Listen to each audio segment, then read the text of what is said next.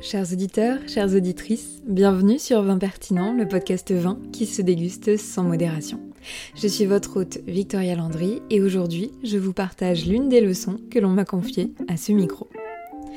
Quand on goûte un vin et qu'on l'aime, qu'on en tombe amoureux, alors on cherche à le rencontrer une fois de plus.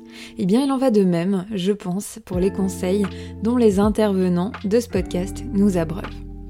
Ça ne peut que nous faire du bien que d'entendre une fois de plus Thierry Valette, ce vigneron et propriétaire du Clos Puy-Arnaud, un domaine exploité en biodynamie à Bordeaux. Ainsi, voilà ce qu'il me répond lorsque je lui demande de me donner un conseil pour apprendre et ou comprendre mieux le vin. Il faut faire confiance à son goût avant toute chose. Pourquoi? Parce qu'il y a tout type de vin comme il y a tout type d'aliments. Euh, ce qu'il faut chercher, c'est la pureté du goût. Et on n'a pas besoin d'être un grand professionnel pour. Euh, euh, je vous prends l'exemple des, des, carottes. j'étais cet hiver, j'étais en Suisse et je suis tombé sur un marché de légumes où tous les légumes étaient des légumes d'éméter. À partir du moment où j'étais à moins de 10 mètres de l'étal, les légumes dégageaient, avaient une telle beauté. Mm-hmm couleur, définition de la forme. J'ai vu ça, j'ai dit waouh J'étais vraiment impressionné. Je me quand même, la biodynamie, quand, quand, on, quand on commence à connaître et qu'on est capable de repérer, on s'aperçoit que c'est capable de, faire des produits exceptionnels. Exceptionnels. Alors, je ne dis pas que tous les légumes en biodynamie sont comme ça. Hein. Là, il se mhm. trouvait que c'était un, étal vraiment exceptionnel. Donc, il faut faire confiance à son goût. Et puis après, petit à petit, euh, il sera toujours temps d'aller prendre des cours, de, voir qu'un Bourgogne euh, Pinot Noir, c'est plus. Mhm. Mais, je, je, je, suis frappé souvent que les gens qui s'y connaissent pas, mais qui, qui, aiment la cuisine, qui aiment les produits, sont capables de faire des remarques tout à fait pertinentes sur le vin. Il faut rester, le plus important, c'est de rester en connexion avec ses sens, mhm. les odeurs, le goût, parce qu'il y a quand même, dans les grands vins, il y a beaucoup d'intellect.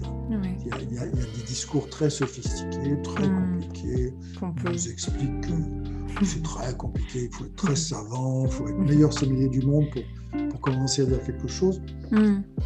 Pas du tout. Et d'autant moins avec les vins nature, bio, biodynamiques, qui ont quand même réintroduit une, agriculture beaucoup plus naturelle, où là, l'évidence du goût est, très importante dans le produit. Ce pas des produits industrialisés, sophistiqués, ce pas des, femmes très bien maquillées, très bien habillées. Euh, il n'y a pas grand-chose derrière. Hein. Mm-hmm. C'est l'identité du produit qui, fait la différence. Donc, euh, moi, je dirais c'est ça. Il faut rester euh, nature, en contact avec euh, son ressenti, son goût. Et puis après, si, on s'aperçoit que ça peut devenir une passion, bon, bah, on, la suit. On s'y jette à corps perdu, hein, vraiment. J'encourage. Je, je, vois bien qu'il y en a que ça passionne au plus haut point, mais bon. De belles paroles qu'il nous propose Thierry Valette, n'est-ce pas? Et vous alors? Est-ce que vous goûtez beaucoup en conscience? Est-ce qu'au moment de la dégustation, vous vous faites confiance?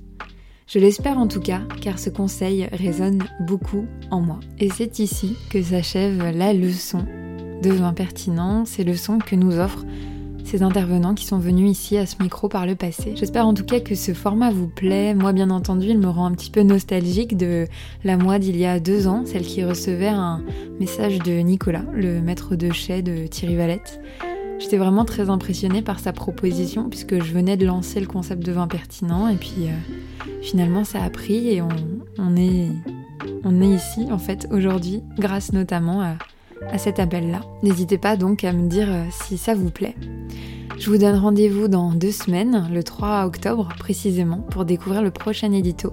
Comme toujours, je vous encourage à me confier votre ressenti sur ces nouveaux formats et à vous abonner, bien entendu.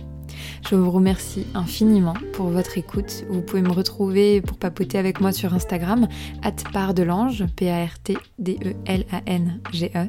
Et puis ma foi, qu'est-ce que je peux vous dire de plus? Santé